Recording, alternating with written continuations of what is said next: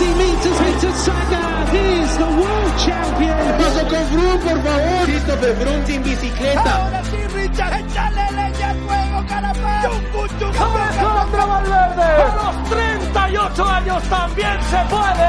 ¡Campeón del mundo de ciclismo! La Bicicleta Podcast. Un podcast de la Bicicleta Café Castellón. Con José Cobian y Alberto Marcos. ¿Qué tal? Saludos, eh, muy buenas y bienvenidos a la Bicicleta Podcast. Estamos de vuelta por aquí una semana más y lo hacemos con una sonrisa en la boca y con un programa un poco diferente, es un poco especial y eso es en gran parte vuestra culpa de todos los que nos escucháis. Cuéntale a la gente, José Cobian, qué tenemos en un día especial como hoy. Muy buenas. Muy buenas, Alberto. Pues tenemos por delante un programa distinto, como dices, porque estamos celebrando que hemos llegado a los mil suscriptores en Evox y por eso queríamos hacer algo diferente a lo que venimos haciendo habitualmente. Así que nos hemos tomado la licencia de dejaros que nos preguntéis un montón de cosas, de dudas, de curiosidades, y eso es lo que vamos a hacer durante los próximos minutos. Sí, señor, nos vamos a juntar por aquí todos: Cristóbal Pérez, Brais Dacal, Asier Pérez, y creo que vamos a tener también por aquí algún oyente con nosotros. Vamos a pasar un buen rato, pero antes, a cambio, pues tan solo te pedimos que nos ayudes dándole al like a este programa para ayudarnos a seguir creciendo. Eso es importante. Deja tus comentarios, suscríbete o comparte con quien quieras este episodio. Si ya lo has hecho, ponte cómodo porque empezamos a pedalear en la bicicleta. And it's time that we see it, the fire's dying out. Can't believe that I see this, we're out our chances now. And I just want you to know that you me Pues antes de ir con nuestra charleta, por supuesto, lo primero que vamos a hacer, como siempre, es darle un repaso a la actualidad del ciclismo que viene muy cargada y con un nombre propio, el de Alejandro Valverde, que a sus 41 años, 41, ha hecho un tríptico de las arenas impresionante. Vamos de lo más reciente a lo más antiguo. ¿Qué pasó en la Lieja, José? Pues que la victoria se la llevó Tadej Pogacar al sprint en un grupo reducido y en el que, como dices, estaba Alejandro Valverde. A sus 22 años, el esloveno gana su primera Lieja y lo hace por delante de Alaphilippe, de David Godou y el propio Valverde con Michael Woods, que fueron los más fuertes para formar un grupo de 5 a falta de unos 20 kilómetros para el final, y entre ellos se jugaron el triunfo que cayó del lado del corredor del Emirates. Y unos días antes se celebró la flecha balona, donde quien triunfó fue, esta vez sí, el Maillot Arcoiris. Parecía que la victoria podía ser para Primoz Roglic, pero la figura de Alaphilippe emergió desde atrás para levantar los brazos y devolverle la jugada de la vieja del año pasado, no sé si la recordaréis. El del Jumbo fue segundo y completó el podio a sus 41 años, quien sino Alejandro Valverde. Y también durante estos días hemos vivido el Tour de los Alpes con buenas noticias para el ciclismo español de la mano de Pello Bilbao. Y tanto porque el corredor de Bahrein terminó segundo en la clasificación general de esta bonita carrera que se terminó llevando después de cinco etapas Simon Yates para el Bike Exchange. Y por si fuera poco, el propio Pello Bilbao se llevó el triunfo en la cuarta etapa con final en Pieve di Bono, su primera victoria de la temporada. Y en la agenda ya tenemos por delante marcados en el calendario el Tour de Romandía que empieza este mismo martes con Sagan, Richie Port o Wilco Kelderman entre otros. Y también el fin de semana, viernes, sábado y domingo está la Vuelta a Asturias y por allí va a estar entre otros Nairo Quintana. Vamos, que nos están esperando ya unos amigos, así que vamos a charlar con ellos.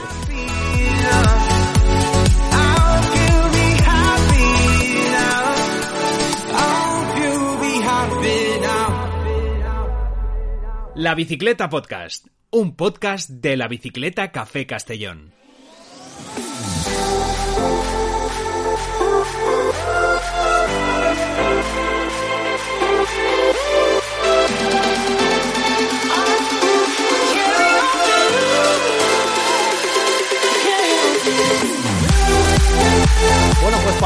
Este programa especial de mil suscriptores queríamos hacer algo totalmente diferente. Habíamos pensado, José y yo, en dar un espacio un poco diferente a lo que veníamos haciendo de pura entrevista. Hoy queríamos tener un poco de charla más reposada con aquellos que nos ayudan todas las semanas a hacer este podcast, a sacarlo todo adelante. Uno de ellos es eh, Bryce Dacal, que últimamente está muy ocupado. Hola Bryce, ¿qué tal? ¿Cómo estás, amigo? Muy buenas chicos, pues siempre un placer estar con vosotros, aunque como dices ando bastante liado y tengo, puedo estar menos últimamente por aquí, pero bueno, obviamente esta es una grandísima ocasión que hay que celebrar con vosotros, ¿no? El otro es Cristóbal Pérez, nuestro técnico en ciencias de la alimentación, que nos ayuda y que nos enseña también cada semana. Hola Cristóbal, ¿qué tal? ¿Cómo estás? Muy buenas, muy buenas a, a los dos, bueno, al equipo entero. Eh, y bueno, como siempre, un placer estar aquí. Eh, también con poco tiempo como Bryce, quizás no tan poco, pero, pero un placer nuevamente volver a estar aquí con vosotros. Y la tercera pata del banco se ha incorporado más recientemente esta temporada, pero no por ello menos importante, nos ilustra cada semana con esos consejos que nos da para los globeros. Asier Pérez, hola Asier, ¿qué tal? ¿Cómo estás? Muy buenas, ¿qué tal? ¿Cómo andamos? Bueno, estamos... Enhorabuena por los mil sub suscriptores. Tú eres uno de ellos, ¿no? Espero que, poco. Que, que, todos los que estamos aquí estemos suscritos, que todo suma, ¿eh?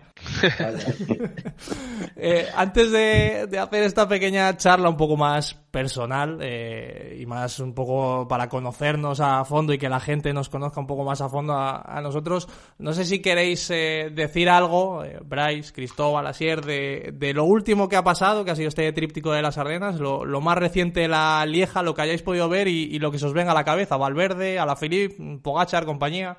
Bueno, eh, estamos viendo, pues eso, unas clásicas, ¿no? Ese, con ese resurgir de Valverde que dice que, que, por fin vuelve a encontrar un poquito sus sensaciones, aunque obviamente, pues bueno, ya entre, pues un poco la, la edad, quizás a lo mejor el, ¿no? Pues eh, otras circunstancias que a lo mejor lleve un tiempo un poquito más apagado, pues no ha encontrado ese golpe de pedal que antes le hacía ser eh, uno de los clarísimos dominadores, pero bueno, está ahí, ¿no? Es una, yo creo que es una buena noticia para, para Movistar, que por lo menos le está salvando también esta temporada de esta temporada en las Ardenas y bueno, pues eh, el resto la verdad es que bastante bastante disputado, hemos visto los resultados, la verdad es que no estamos viendo para mi parecer pues eh, grandísimos dominadores, ¿no? sino que se están más o menos pues bueno, batiendo entre los grandes favoritos y hombre, pues la verdad es que también son buenas noticias, va un poco en la línea de lo que decíamos eh, todos estos meses, ¿no? De que estamos empezando a dejar de ver eh, dos o tres nombres de los de siempre y cada vez, pues bueno, estamos viendo eh, más variedad en, la, en aquellas,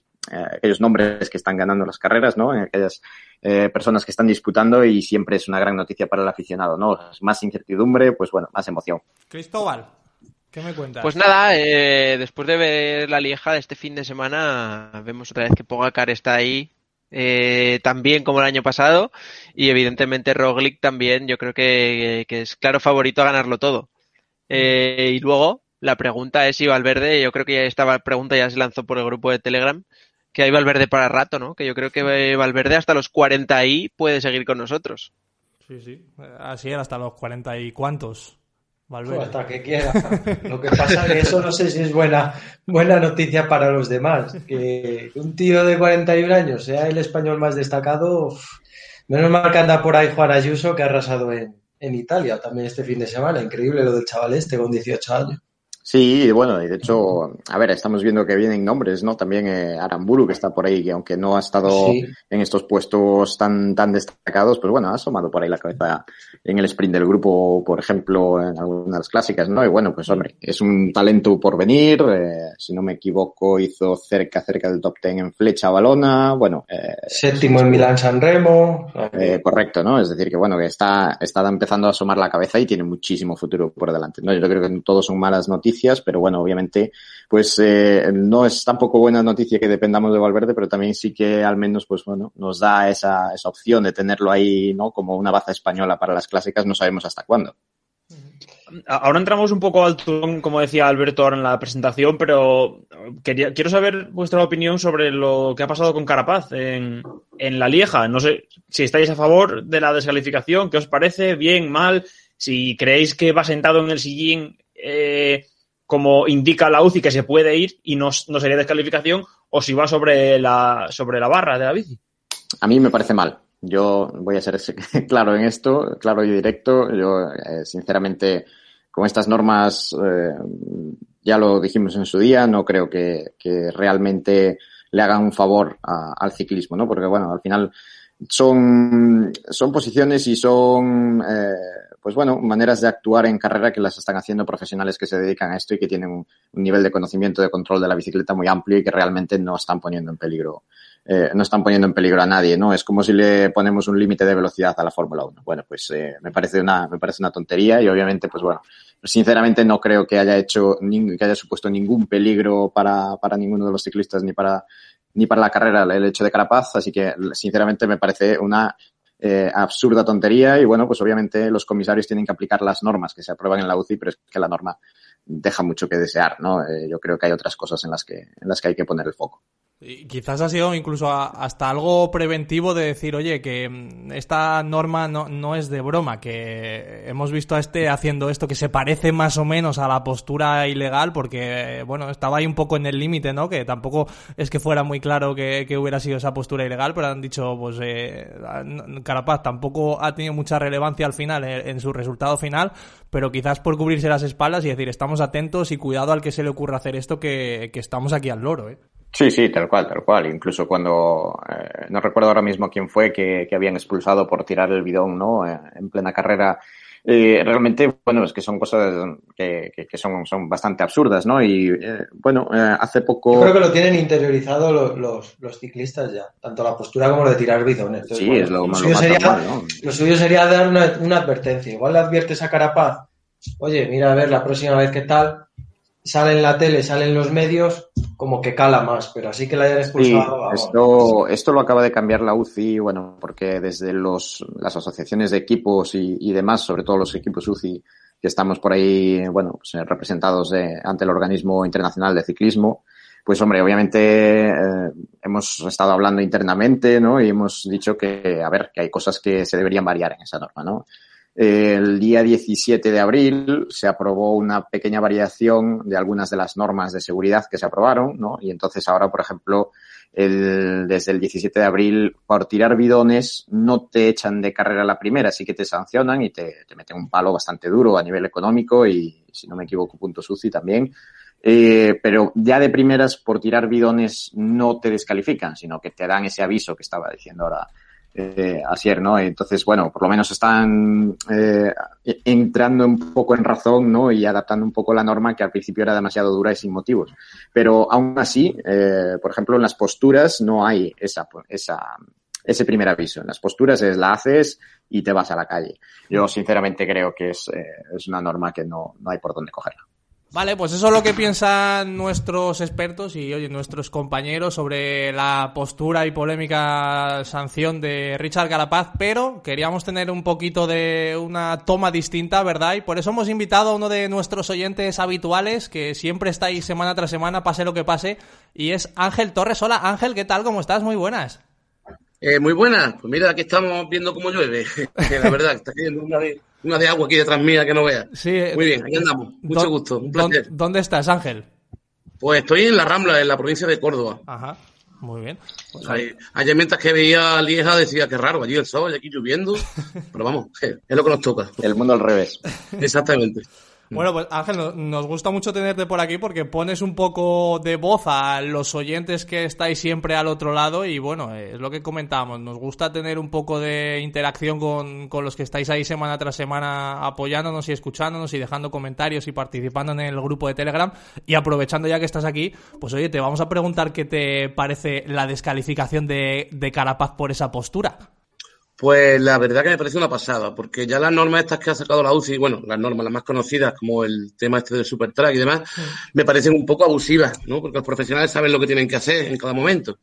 Y el hecho de que nos sancionen expulsándolo de carrera es un poco fuerte. Imaginemos que en vez de haber sido casado por el grupo, pues hubiese quedado tercero o segundo.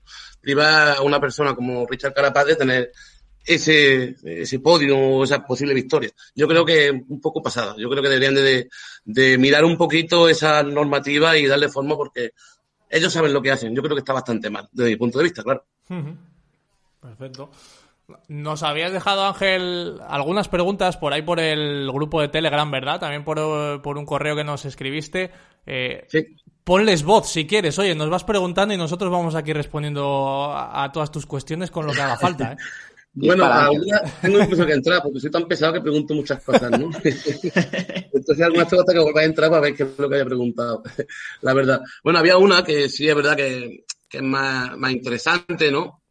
sobre todo el ciclismo actual, ¿no? Porque a, a veces se nos va un poco la cabeza viendo el nivel que hay hoy día Mm. y sobre todo viendo estos tres fenómenos de los que hablamos, de Van der Poel y eh, y que me dejo atrás, que me dejo atrás mejor, y a Felipe.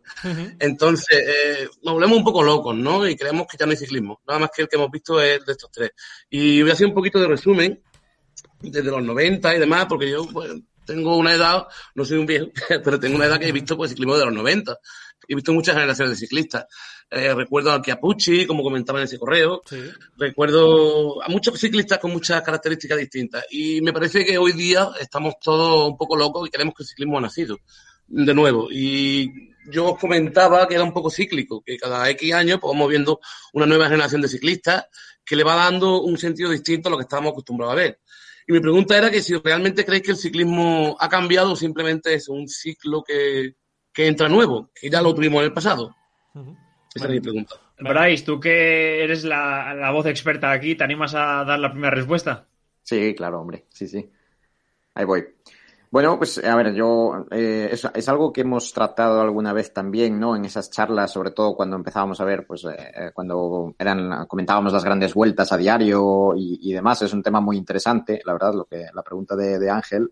Yo, sinceramente, yo creo que estamos asistiendo a un cambio de escenario bastante importante que no habíamos visto, por lo menos yo en, mi memoria, ¿no? En mi conocimiento. Obviamente no soy un experto en, el ciclismo de los años 50 o de los años 30, ¿no? Pero bueno, desde hace del ciclismo moderno, vamos a llamarlo, eh, yo creo que estamos asistiendo a una pequeña revolución en la que vienen, eh, pues eso, los jóvenes muy, muy, muy, muy potentes con unas eh, eh, bombas de vatios tremendas, ¿no? Y, y que vienen a, a, a, reventar lo que existe ahora mismo, porque es que además es que parece, parece, que cada carrera importante sale un nuevo nombre o sale un nuevo ciclista, un, un nuevo joven que, que ha salido de, de, la nada, que no sabemos muy bien quién es y que de repente pues está ahí y tiene a lo mejor 19, 20, 21 años. El último caso pues el del Ventulet, ¿no? De, del Alpecin Phoenix, que eh, hizo una, ha hecho unas buenas clásicas, tiene 19 años, ¿no? Eh, si no me equivoco, pues también rozó el top 10 en, bal, en la flecha balona, bueno, pues eh, eh, son, son clarísimos ejemplos o de, o de cómo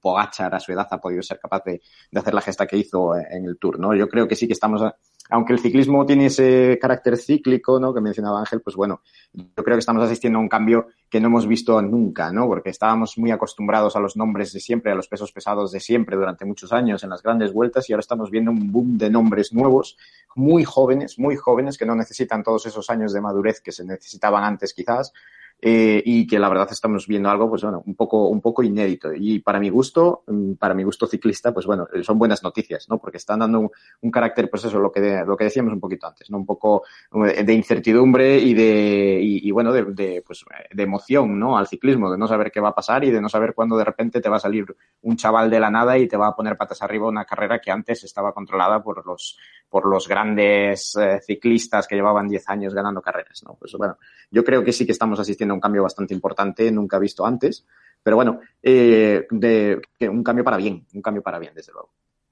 Asier también ha visto bastante ciclismo de los 90, no sé si quiere decir algo. Yo, bueno, digo lo, lo, que Bryce, es que Bryce lo ha dicho muy, muy, muy bien. Es que es increíble lo que, que aparezcan lo que dice, nombres de la nada y de repente pum, te mueven no sé cuántos vatios, ahora como todo se mide con los vatios, no es como antes. Yo eh, hablaba a Bryce y me estaba acordando de, de Indurain, por ejemplo, la madurez, el cómo llevaron a Indurain, bueno, eh, primero de gregario de, de, Perico, tal.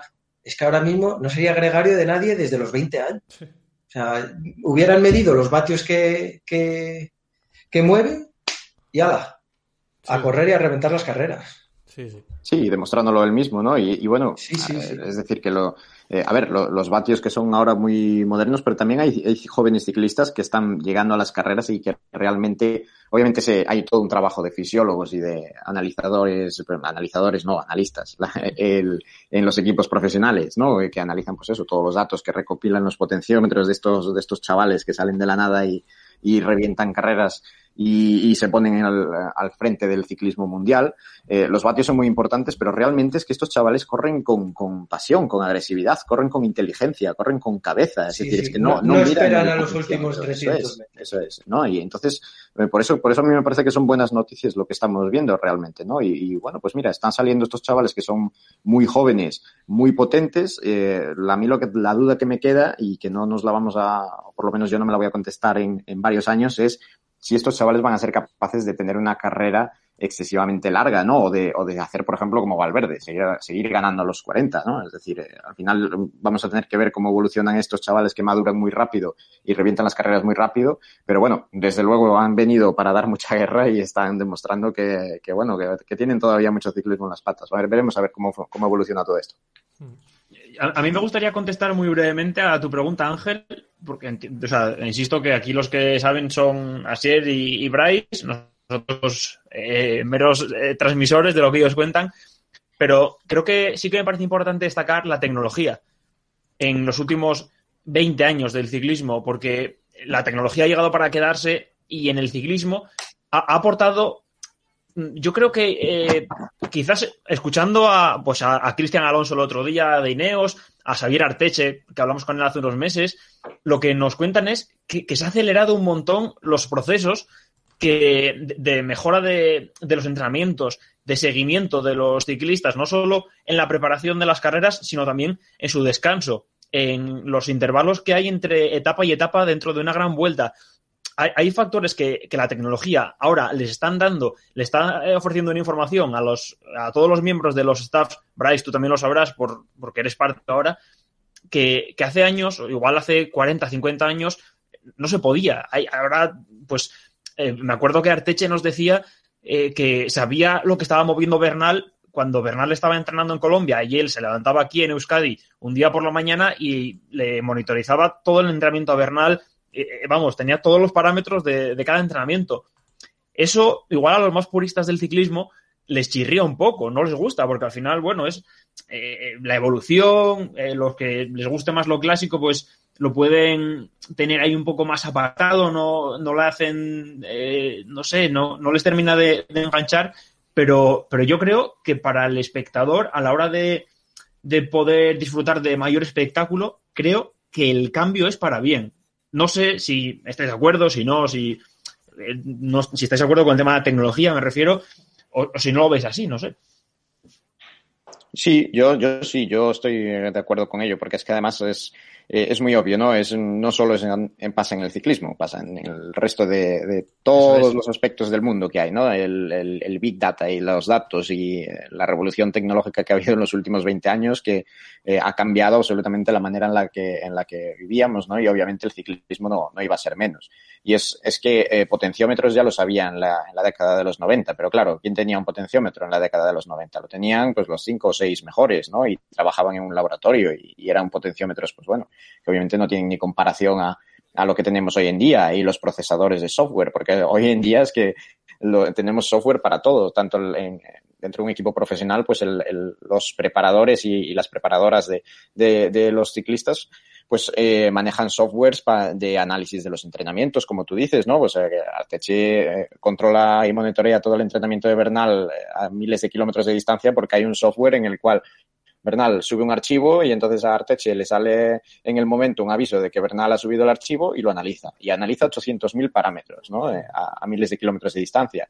Los directores deportivos también, porque ahora eh, ya sabéis las famosas imágenes, ¿no? Llevamos nuestras tablets y nuestras pantallas en el coche y llevamos aplicaciones que nos dicen por dónde, por dónde va a venir el viento y llevamos el track eh, en directo y llevamos eh, también la televisión en el coche y, y, al final, pues bueno, son avances que, que obviamente han supuesto una revolución en cómo se entiende el, ciclismo ahora, hoy en día y que lo ha cambiado mucho y que ha permitido, pues eso, que a lo mejor desde etapas más tempranas a los ciclistas se les pueda desarrollar mejor porque se permite, ha permitido, pues eso, controlar muchos aspectos, ¿no? Incluye también el nutricional, ¿no? Que lo puede decir aquí Cristóbal, pues eh, obviamente antes eran las fiestas de pasta y ahora se mide, se mide en, en, con pinzas, ¿no? Pero se, se mide al milímetro la nutrición del, de las ciclistas y de los ciclistas. Bueno, pues al final todos estos avances obviamente permiten perfilar mucho mejor la preparación de, de cualquier ciclista y obviamente, pues bueno, los resultados salen más temprano. ¿Qué pasa? Que hay que saber cómo manejar esos datos y cómo van a evolucionar, ¿no? Yo creo que todavía seguimos teniendo un poquito de incertidumbre hacia el futuro, de hacia dónde va a ir esto, pero bueno, desde luego la revolución tecnológica ha sido lo que ha facilitado este, este cambio que estamos viendo, sin duda. Lo que se viene por dar una punta a esto, yo creo que, que, aún es mayor, ¿no? Yo creo que todo el tema de la, de la tecnología que ha revolucionado tanto todos los deportes, aún marcará más el futuro. Eh, hay ya algunos deportes en los que se han incluido los análisis de sangre eh, al momento, ¿no? Eh, son, bueno, las personas pues toman unos pequeños chips o que se van a introducir dentro de su sangre. Y entonces estas, eh, estos chips van analizando en todo momento pues la cantidad de azúcar que tiene en sangre esta persona para saber en qué momento ingerir ciertos, ciertos suplementos, ciertos alimentos eh, que, que, sirve pues para monitorizar y, y al final experimentar y conseguir el mejor rendimiento para, para, todo, para todo deportista, ¿no? Ya sea ciclismo, ya sea tenis, ya sea fútbol, ya sea cualquier tipo de deporte eh, que conlleve un, un, alto esfuerzo.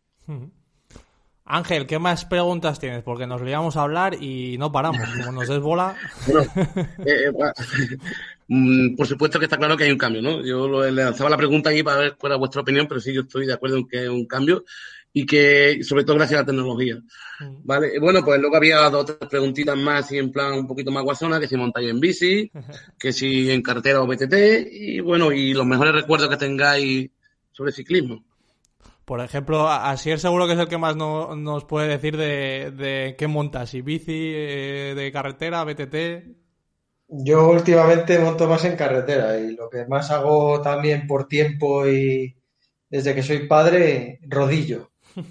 Eh, me compré un rodillo de estos inteligentes que es más inteligente que yo y, y es ahí donde he hecho las horas.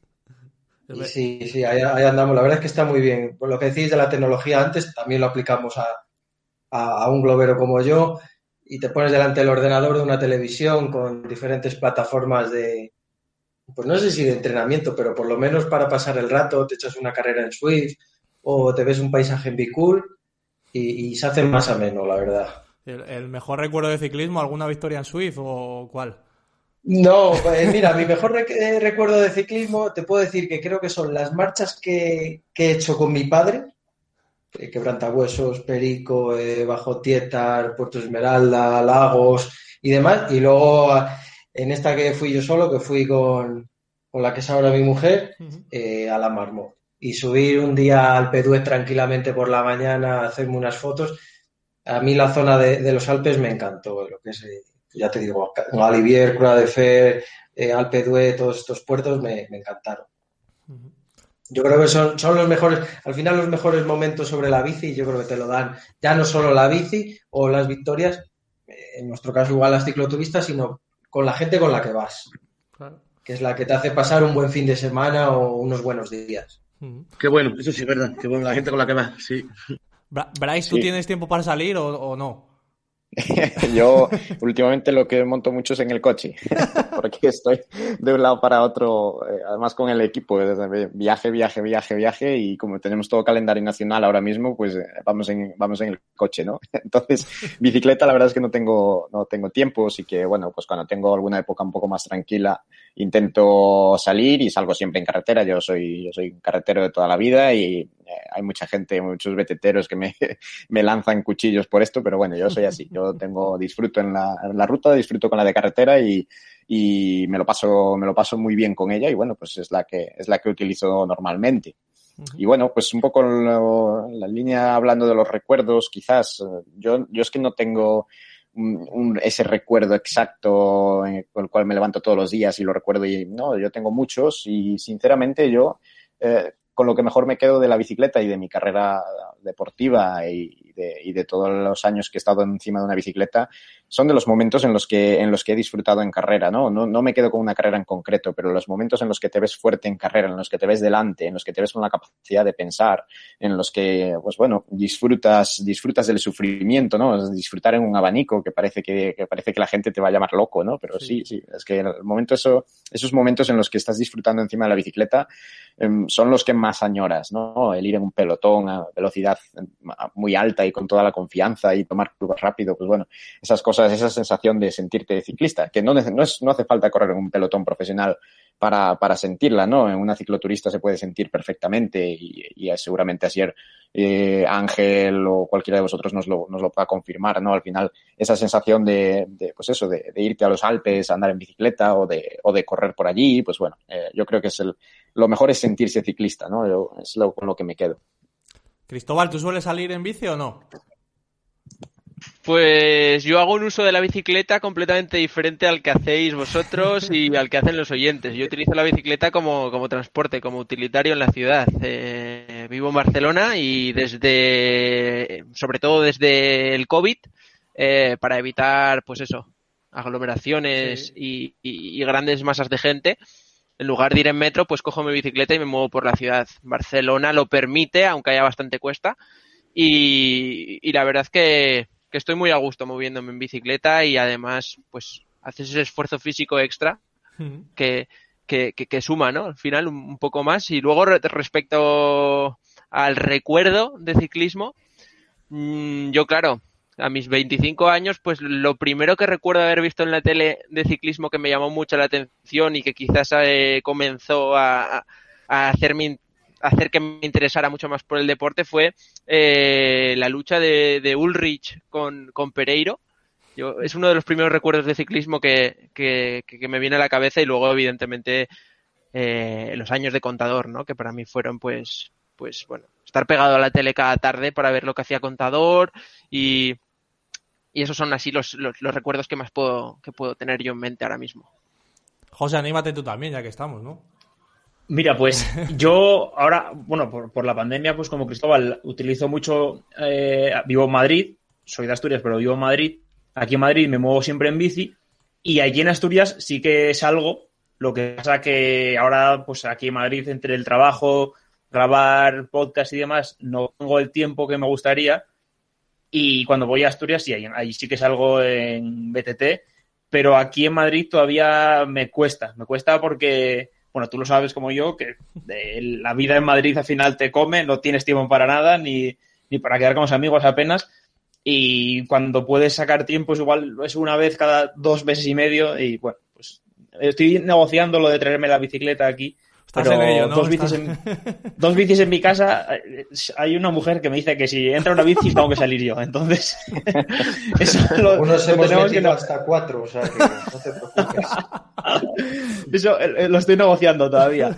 Y, y el mejor recuerdo, yo jo, me acuerdo perfectamente, eh, un año, yo era muy pequeño, pero yo soy del 91, pues serían el 94, 95, 96 como mucho, en el que la vuelta, creo que hizo meta volante en Ribadesella, yo, de- yo soy de Ribadesella, como Cristóbal, hizo meta volante allí, no sé si era meta volante salida, es que era muy pequeño, pero recuerdo llegar a mi casa y tengo alguna foto, creo, con maillots, eh, fotos, eh, bidones, todo lo que podían regalar los equipos, pues con todo me lo, llegué, me lo llevé a mi casa, me acuerdo de ir yo cargado, mi padre, mi madre, todos cargados con cosas. Y creo que la felicidad que, que sentí aquel día eh, viendo a, los corredores preparándose, viendo todo el circo, entiéndase el circo así como algo bonito que llevan alrededor, creo que aquel día no se me olvidará jamás. Ahora como ya no se puede regalar cosas, pues nada, ahora ya... Claro, pues ahora Sí. a verlo desde la distancia. Otra cosa. Ahora, como no se pueden echar bidones, Exactamente. pues, Bueno, Alberto, cuéntanos de ti, de, de tus recuerdos, de cómo No, yo, yo ya lo sabes, Monta. yo, yo suelo salir, pues como dice José por Madrid, eh, poco tiempo tenemos, pero bueno, de vez en cuando sí que yo salgo con BTT, entonces eh, salgo mucho por, por caminos, por las rutas que puedo hacer, de vez en cuando me escapo a la sierra, pues a, a subir Morcuera, Canencia o, o alguna de estos puertos que, que son muy bonitos de subir al final. Y, y estoy esperando a que José se traiga la bici para ver si salimos los dos juntos. A ver si voy a tener que negociar yo ahí también. Yo voy a meter presión, ¿eh? Y, y recuerdos del ciclismo, yo es que eh, recuerdo, creo que fue en el año, no sé si fue 2001, puede ser, que salió la Vuelta a España de, de Salamanca, eh, porque había ganado el año anterior, puede ser Roberto Eras, y me suena que hubo una crono inicial allí en Salamanca.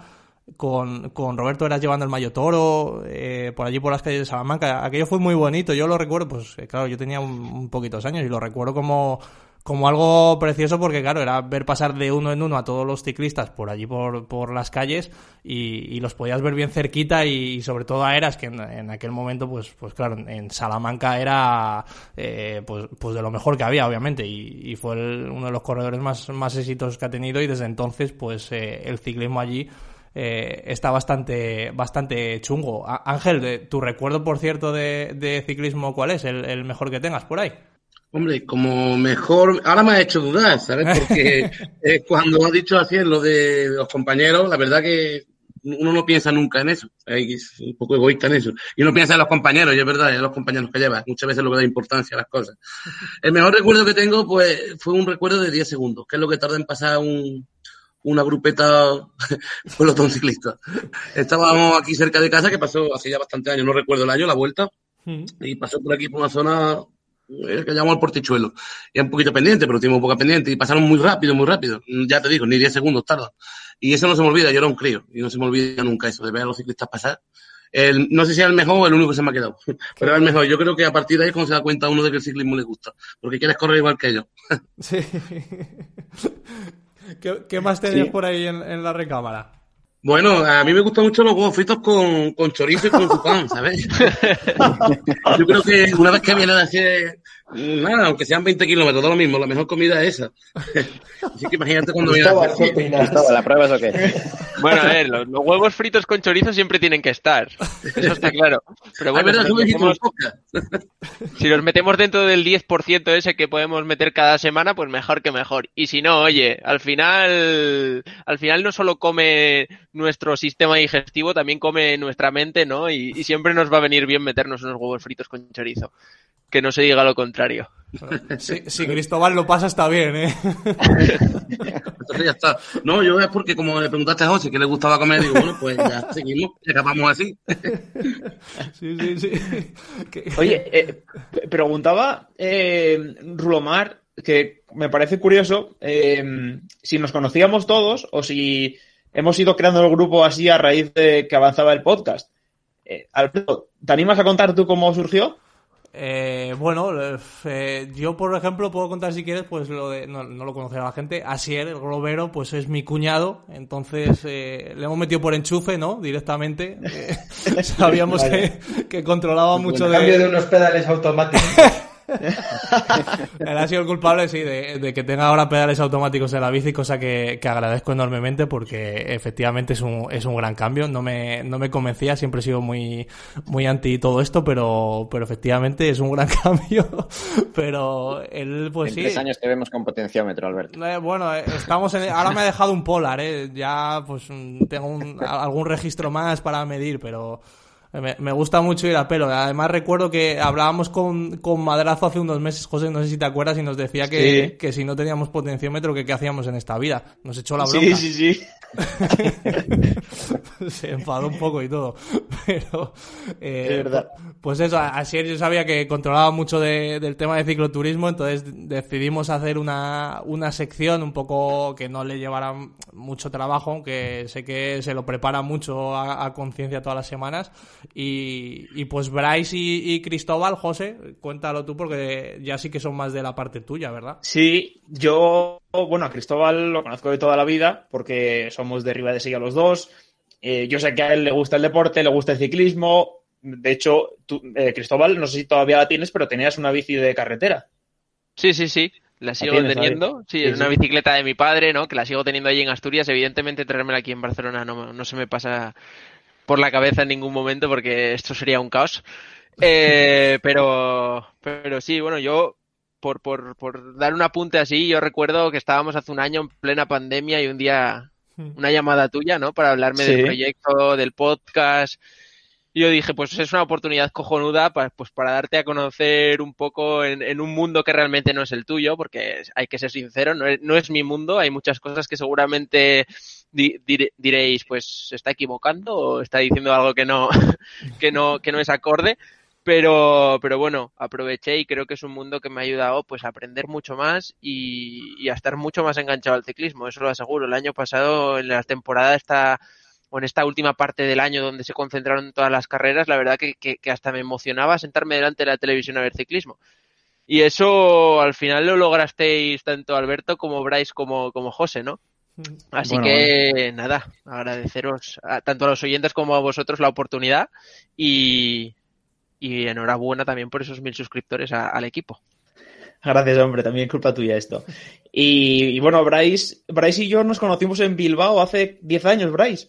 por lo Pues menos. Sí, por ahí, por ahí debía ser, ¿no? Desde hace 10, sí, sí, más Sí, o menos. 10 años. recuerdo, mira, cu- cuando me decía ahora Alberto lo de mi mejor recuerdo, eh, me acuerdo perfectamente el día que me enseñaste el correo del Novo Nordisk, en el que Mm, te decían que te fichaban.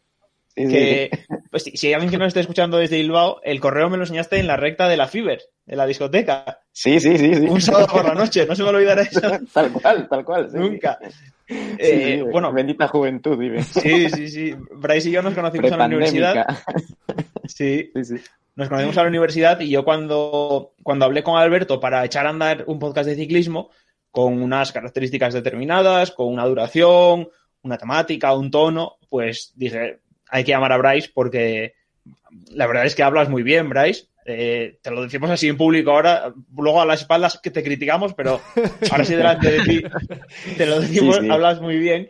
Y digo, bueno, pues tenemos que meter aquí a nuestro Bryce a que nos aporte algo que Alberto y yo no vamos a saber, porque no hemos competido, no estamos dentro de una estructura ciclista. Entonces, Alberto y yo, pues podemos, nos gusta comunicar, somos periodistas los dos y, y tenemos ahí un eso con el ciclismo que, que nos hace pues disfrutar contándolo, pero creo que tener una persona como tú, pues le va a dar mucho más valor a esto.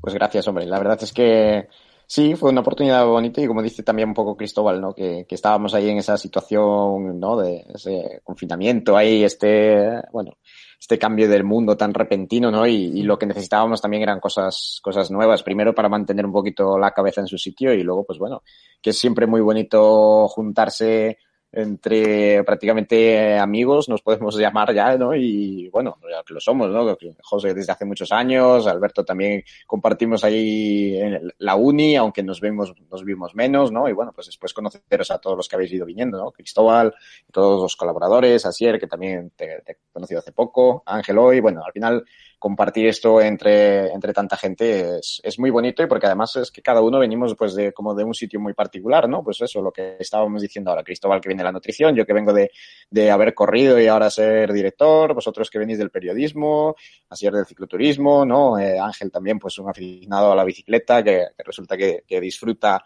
con nuestro podcast y le, amenizamos lo del día a día, pues oye, mira, es que la verdad es que esto es muy bonito, ¿no? Y bueno, pues siempre, obviamente, colaborar con, con, con podcasts como estos, pues eh, está, está chulo porque además es que aprendemos todos, incluso, incluso los que parece que llevamos aquí una eternidad en el deporte o que, o que hemos estado más activos en, dentro del pelotón y demás, pues yo, yo también aprendo cosas, ¿no? Y con los pedazos de invitados que os sacáis cada semana. Y entonces, pues bueno, la verdad es que ha sido una, una experiencia muy bonita y que lo siga siendo durante mucho tiempo.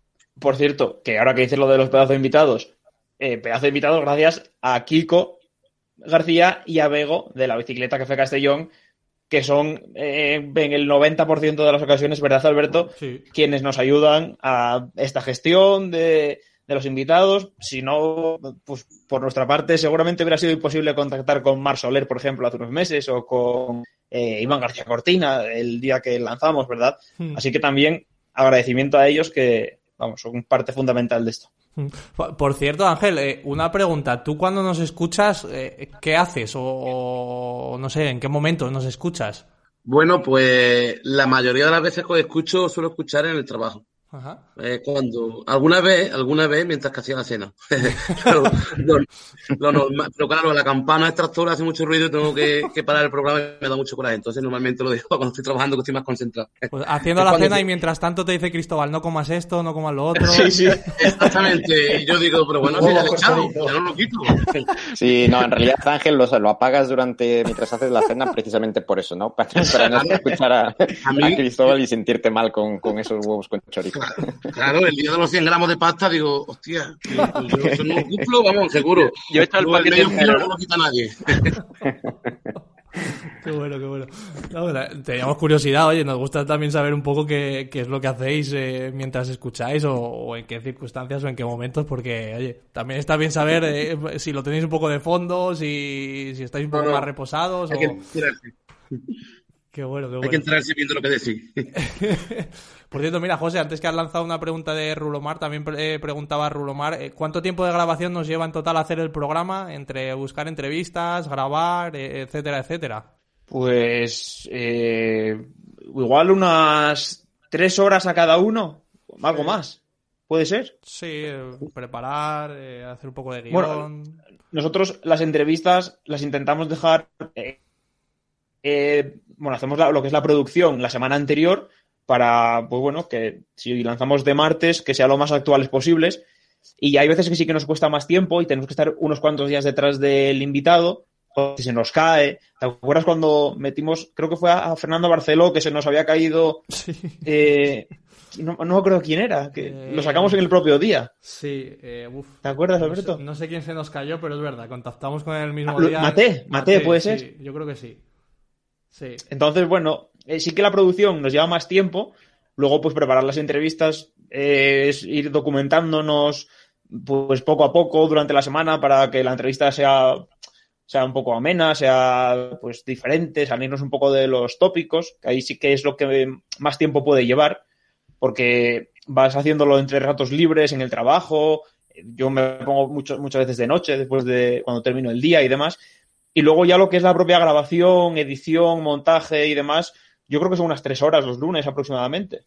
Alberto. Sí, sí, entre lo que comentas, un poco la, eh, la producción previa y luego grabar, que vamos un poco también por partes, por pequeñas partes, ¿verdad? A veces podemos grabar una Ujú. cosa una hora porque el invitado puede, luego otra cosa un poco más tarde, por, por trabajo de cada uno, etcétera, etcétera, pues eh, es un poco ir buscando huecos y, y cuadrar piezas, ¿no? Más o menos como, como podemos. Sí. Sí, sí, justo. ¿no? No, yo creo que hay una duración exacta porque cada semana es un poco una lotería. Sí. Pero, pero sí, básicamente es así como nos repartimos eh, los programas. A veces los, colabora- los colaboradores se portan mal, no vienen. No, no, ahí no tenemos fallo, Sí, no tenemos queja. Dejaros tirados o estar grabando en el coche en medio de una autovía. Ahí, en- Por ejemplo. ahí. Yo lo decía por mí, ¿eh, Bryce? No. No, no, bueno, yo, yo voy de frente. Ahora que, madre mía, que con todo este lío que, que parece que no, pero que lleva mucho trabajo, ¿no? Estar detrás de, un equipo y demás, y que resulta que, que es que ha habido, he pasado de, pues eso, de poder estar con vosotros todos los días comentando una gran vuelta, a de repente decir, madre mía, es que me voy a pasar dos semanas que, que no voy a, que no voy a poder estar, ¿no? Y entonces, bueno, también yo creo que al final es algo bonito, ¿no? Porque lo hacemos con pasión, ¿no? Le, le metemos el tiempo que tenemos y, y, bueno, eh, nunca, eh, nunca a José, Alberto, nunca les cuesta meter esas tres horas, ¿no? Eh, Las meten ahí con, bueno, con, con calzador si hace falta para sacar esto adelante. Los otros colaboradores que venimos, pues más de lo mismo, ¿no? Al final esto también es, me parece bastante bonito, ¿no? Porque estamos hablando de ciclismo entre, entre amigos, lo estamos haciendo, pues bueno, de la mejor manera que podemos y oye, eh, habéis llegado, sobre todo gracias a vuestro trabajo, el trabajo de vosotros dos, ¿no? Pues, eh, hemos, eh, hemos llegado a, a mil seguidores, pues, o a mil suscriptores, pues oye, eh, chapó, es una gran, una, una gran noticia y, y muy bonita. 1013, 1013 ya. Ah, mira. 1013. Ahí, Exactitud. actualizando en tiempo real. Exactitud. Bueno, bueno, es muy bueno. Por cierto, mira, antes de, de dejar a Ángel que nos haga otras preguntas, las últimas que, que tenga por ahí, eh, Ham94, que es otro de los eh, habituales en los comentarios últimamente, eh, nos ha lanzado bastantes, alguna que ya hemos respondido, pero que no hayamos respondido. Eh, triple, triple pregunta. Uno, ¿qué edad tenéis? Dos, ¿cuál es vuestra formación? Y tres, ¿qué idiomas habláis? Mira qué preguntas más interesantes, ¿no? Es verdad, se me han preguntado. Joder, sí, sí, sí. Para, para conocernos ahí bien, bien, bien. Claro, Sí. claro, para ficharos bien. Eh, así, empiezas tú si quieres. Bueno, pues yo tengo 34 años, o sea que soy jovencito. Eh, desde los 10 años montando en bicicleta carretera. Mi padre ha sido mecánico de bicicletas toda la vida. De ahí me viene lo del cicloturismo. Soy profesor de educación física y Ah, hablo bueno. in- español e inglés. Ahí está. Qué bueno. Do- doble, doble nacionalidad, casi. Cristóbal, Pues. Cristóbal, tú eres el Benjamín del grupo, ¿eh? Sí, yo 25 añitos, 25 añitos, del 96. Ostras, Y Cuando empezaba a ver carreras, yo. sí, sí, ya os digo que, que uno de uno de los uno de los primeros recuerdos era el de, el de Ulrich, que realmente fue hace bastante poco, ¿no? Eh, no sé exactamente el año ahora mismo, pero pero pero fue hace bastante poco. Y luego respecto al resto de preguntas, eh, lo que comentaba antes José, que también soy asturiano, pero vivo en Barcelona. Respecto a idiomas, eh, castellano eh, catalán, chapurreo una mica de catalán y inglés. Y, y después, bueno, comentar que yo soy tecnólogo de los alimentos, como a veces Alberto y José os han comentado, y tengo un máster en nutrición y salud. Y trabajo en, en, una, en una asociación de pacientes que se dedica, pues, a mejorar la salud de, del colectivo celíaco, que, que, bueno, son personas que, que, no pueden comer gluten, ¿no? En resumidas cuentas. Y, y, trabajamos principalmente haciendo auditorías en industria alimentaria y en restaurantes, pues para que cuando un celíaco sale a comer fuera de casa, pues pueda comer con garantías de seguridad y, y no tenga problemas, ¿no? Qué bueno. entre celíacos y entre celíacos y diabéticos no damos abasto, ¿eh? No vamos abasto. A ver. Eso digo yo.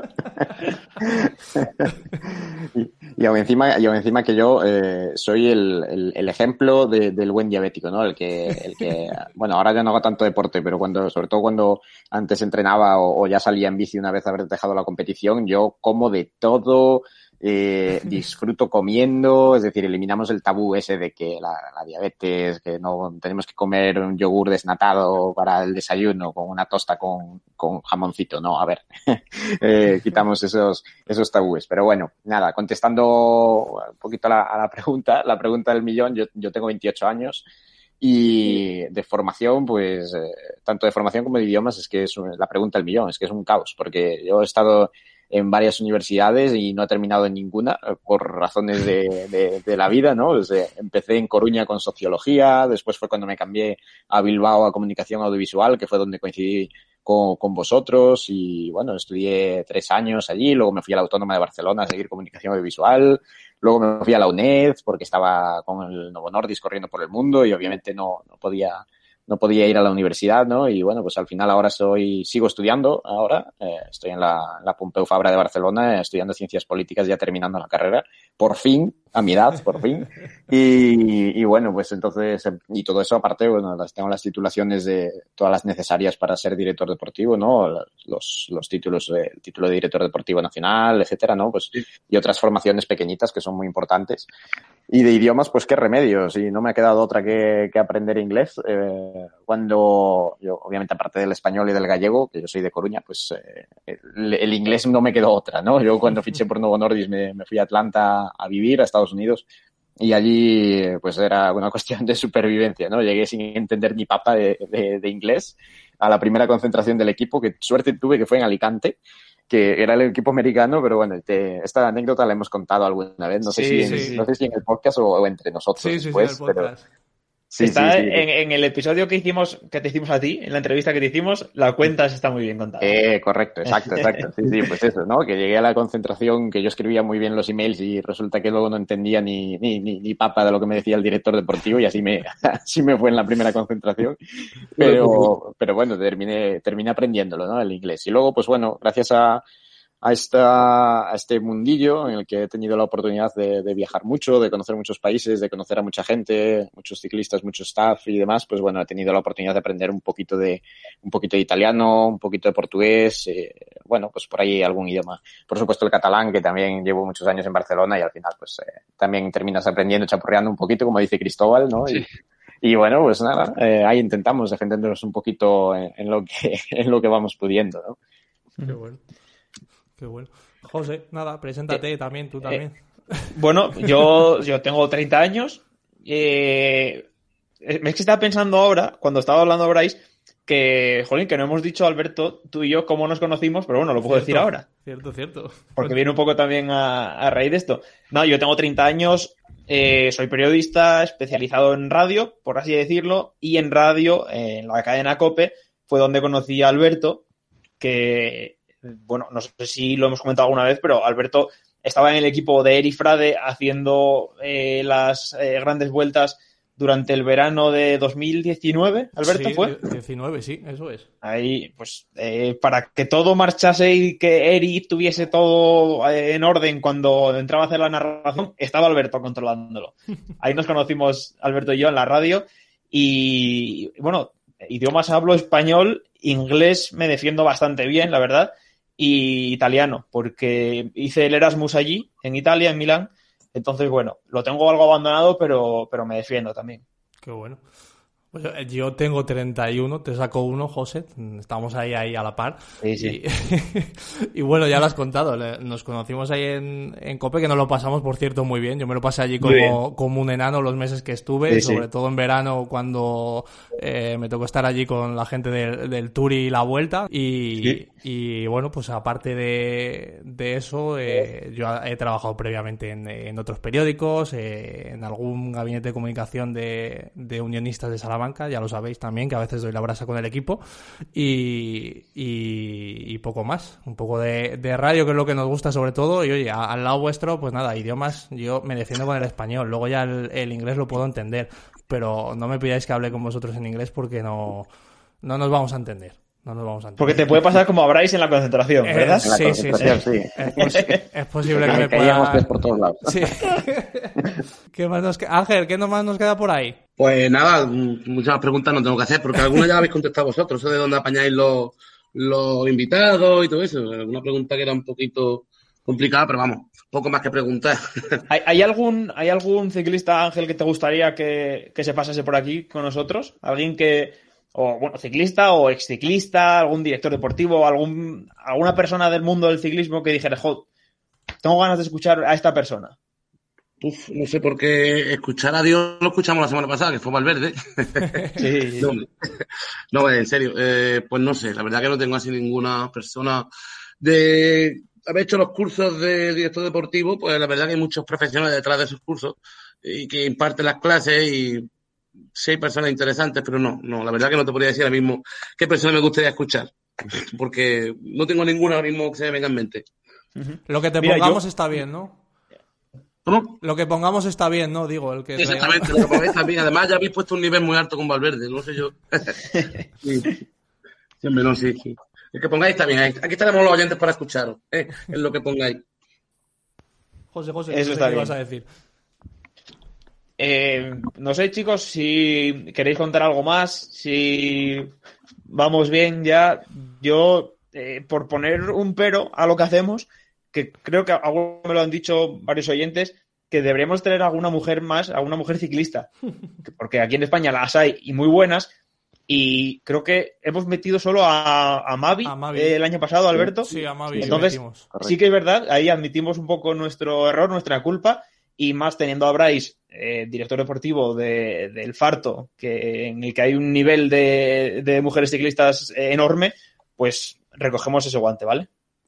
Eso es, eso es. El, a ver, al final, pues mira, son, son plataformas muy interesantes para desarrollar el ciclismo femenino, un ciclismo femenino que, al igual que todo el deporte femenino y al igual que todo lo que sea femenino en esta sociedad, pues sí, parece que va un poco para adelante, pero realmente queda muchísimo, muchísimo por trabajar y, y no estamos ni mucho menos en un pico, ¿no? Eh, Además, eso es muy interesante, hay datos, ¿no? Nosotros que desde la parte, cuando aparco la parte deportiva, pues me meto en la parte de la gestión del, del equipo como manager, ¿no? Y entonces investigamos un poco, pues, las audiencias de televisión, eh, cosas que podemos ofrecer a los patrocinadores, ¿no? Aspectos de la gestión que son muy importantes también. Y, y lo que hemos visto es que en las clásicas belgas, eh, que, que, han sacado versión femenina y que está pues eh, retransmitida en directo, sobre todo en países como Bélgica y Holanda, eh, hay, carreras que tienen audiencias para la femenina mayores que la masculina, ¿no? Es decir, que al final al ciclismo femenino cuando se le da voz y cuando se le da visibilidad responde, ¿no? Al contrario de lo que de lo que piensa mucha gente, pues eh, con mala o con buena intención, pero eh, es decir, es todo lo contrario, ¿no? Entonces, pues bueno, nos ponemos esa, esa nota y, por supuesto, yo os dejo a todas mis ciclistas, ¿eh? Una por semana y, y me hacéis una publicidad de la leche. Igual a todas, ¿no? Pero alguna seguro no, que sí. No, ¿eh? a todas no, obviamente, pero además hay eh, muchas ciclistas y muchas entrenadoras, incluso alguna directora deportiva que por suerte empiezan a aparecer por ahí que tienen cosas muy interesantes que decir y no solo, no solo en el farto somos estandartes del ciclismo femenino, ¿no? Todas las ciclistas tienen, tienen voz y, y por supuesto hemos tenido a Mavi, pero hay muchas más por ahí que, que tienen una, una opinión y, un peso dentro del ciclismo muy importante y que, que bueno, que vamos a estudiar a ver eh, si, si pueden, cómo podemos hacerlo para que estén aquí y nos ofrezcan esa versión. Perfecto. Pues eh, si no sé si alguien tiene algo más que decir, eh, porque si no vamos a ir cerrando, porque nos estamos pasando de tiempo. Luego a veces nos decís que se nos quedan cortos los podcasts, pero creo que esta semana vamos a ir eh, bastante servidos, una hora, una hora y pico. Vamos a, a estar con vosotros. ¿Alguien tiene algo Este que lo decir? merece. Este lo merece. El 2000. Claro, claro, por eso. Que Yo, los yo mil sí, yo quiero daros las gracias. Gracias por el buen equipo que formáis. Creo que no, yo no hablo con todos los oyentes, son muchos. Mí, oye, se me van, pero yo creo que muchas gracias por el buen equipo que hacéis, que además cumple una gran función social. Ya aparte con lo de la nutrición y con el tema de la diabetes, más todavía. Gracias. Muchas gracias por lo que hacéis. Gracias a ti, Ángel. Gracias a los oyentes, está claro. Un saludo. Sí, sí, siempre, siempre. Bueno, pues. Pues- eh, vete sí, cerrando. dale, dale, José. Alberto, Sí, perdona. no, no, vete cerrando, sí, sí. Sí, va a decir que con este mensaje de Ángel de agradecimiento, pues nosotros eh, eh, devolvemos un poco ese agradecimiento a, a Ángel en este caso, que está hablando un poco en nombre de todos los oyentes, porque si posiblemente esto no hubiese arrancado, no hubiese funcionado, igual nosotros hoy no estaríamos aquí, lo hubiéramos dejado pues por falta de ánimos, quizás, quién sabe. Así que gracias a todos los que estáis cada semana, a todos los que comentáis, que nos leemos todos los comentarios, por supuesto, apuntamos todas las sugerencias que, que nos llegan tanto al correo como los comentarios que vemos en las diferentes plataformas. Eh, y nada, y de verdad, que muchas gracias, que intentaremos que los 2000 lleguen pronto también y también intentaremos traer, seguir haciendo cada semana un programa eh, entretenido, con, con personas interesantes en el mundo del ciclismo, que sea plural como hasta ahora, en el que haya corredores, en el que haya preparadores, en el que haya directores deportivos y, y que sea pues lo más variado posible para no caer en la monotonía, que al final es un poco, yo creo que algo que nos termina aburriendo a todos. Así que nada, a dedicarle horas como seguimos, como hacemos y como seguiremos haciendo. Y que, y que se viene el Giro ahora, que también tendremos que estar pendientes del Giro, ¿no? Eh, Que, que estaremos todos los días en el Giro, es verdad, claro. Así que la, la semana que viene seguramente tocará hacer programa de previa y, y luego pues vamos a ver cómo nos las apañamos para, para estar ahí o intentar estar ahí todos los días de- del Giro, ¿no? Eso es. Vale, pues eh, vamos a ir despidiendo. Ángel, eh, muchas gracias por entrar, muchas gracias por escuchar, gracias por dejar los comentarios, por, por participar y nada, oye, te mandamos un abrazo muy fuerte y para nosotros es un placer haber hablado contigo hoy. Igualmente, muchas gracias a vosotros y el placer ha sido mío. Gracias, Ángel. Eh, Bryce, eh, nada, a ti, pues si podemos la semana que viene, te robamos media orilla para ver qué va a pasar en el Giro, ¿te parece? Venga, ahí estaremos. Un abrazo, amigo, muchas gracias. Un abrazo a vosotros y enhorabuena, por supuesto. Cristóbal, eh, no sé si te has preparado ya algo para el próximo programa o todavía tienes que darle al coco para ver de qué hablamos. Le daré al coco, le daré al coco. Y por supuesto, si algún oyente tiene así alguna idea para hablar sobre, sobre temas de alimentación, sobre la alimentación de algún ciclista, eh, toda idea es bienvenida. Porque es. a veces uno tiene el cerebro frito, aunque se tenga 25 años, y, y- y no sabe por dónde salir. Gracias por estar ahí. Muchas gracias a vosotros, chicos. Y Asier, creo que me han chivado que en el próximo programa seguiremos hablando de los desarrollos, así que nada, pues abrimos también los comentarios a, a todos los oyentes que está funcionando muy bien este espacio que nos trae este cicloturismo porque es muy didáctico también, que es lo que siempre le decimos a Cristóbal. Sí, la verdad es que, y como siempre digo, a cada uno le funciona una cosa. Eh, el tema de los desarrollos lo ampliaremos en el próximo programa y como veis, tanto en el grupo de Telegram como en, en lo que son los comentarios del podcast, eh, cada uno va poniendo el desarrollo que utiliza y demás, como el tema de los frenos de disco que dio, dio para mucho. Ahí, ahí parece que están los disqueteros y los, y los zapateros por un lado ahí. Pero bueno, bien, bien. Polémico, polémico. Muchas gracias, Asier. Un saludo a todos. Can you hear me? SOS. Help me put my mind to rest. Two times click and I'm acting low. A bag of blow. I can feel your love. Pues toca el momento de despedirse, toca el momento de decir adiós hasta la próxima semana. La verdad es que hoy hemos hecho algo diferente. Teníamos ganas también para que nos conocierais un poco mejor, para que conocierais a Bryce, a Sier, a Cristóbal, para escucharos también, representados por, por Ángel Torres. Yo la verdad, Alberto, es que me lo he pasado bastante bien. Sí, ha sido algo diferente. Hemos estado una hora casi hablando y bueno, yo me lo he pasado bastante bien y lo que dices nos ha servido para conocernos a todos un poquito mejor Y oye, pues celebrar de paso estos mil suscriptores que tenemos en Ivos, por cierto, pues ya sabéis, eh, os animamos a que os sigáis eh, suscribiendo a nuestros canales, a que compartáis el podcast, a que le deis a me gusta, porque todo eso nos va a ayudar a seguir creciendo un poquito más. Y sobre todo ahora también, cuando empiece el Giro de Italia en los próximos días y vamos a estar con vosotros todos los días, pues a cambio os pedimos eso. Y por cierto, José, que también teníamos eh, el tropela un poco descuidado y, y lo hemos retomado, ¿no? Sí, con la idea de volver a empezar a, jugar con todos vosotros en este Giro de Italia, pues ya está por ahí la bicicleta podcast en Tropela. Estamos disponibles para, para jugar con todos, para ver lo que pasa en este Giro de Italia, para empezar ya la temporada que, bueno, la, la hemos, lo teníamos ahí la liga un poco abandonada, la verdad, y la hemos retomado ahora. Así que nos podéis buscar en la bicicleta podcast, también nos podéis dejar vuestros comentarios en la plataforma en la que nos escuchéis y también os dejamos por aquí el enlace a nuestro canal de Telegram, Alberto. Sí, porque en Telegram seguimos creciendo, nos gusta mucho hablar con vosotros y sobre todo pues eso, hablamos mucho del Giro, pues cuando empiece el Giro eh, podemos estar ahí enganchaditos y hablando a ver qué os parece la carrera y, a ver para intercambiar impresiones con vosotros, que siempre nos gusta, así que pues eso, volvemos dentro de una semana seguramente ya con la previa del Giro de Italia que hay mucho que contar y volvemos dentro de siete días. Adiós.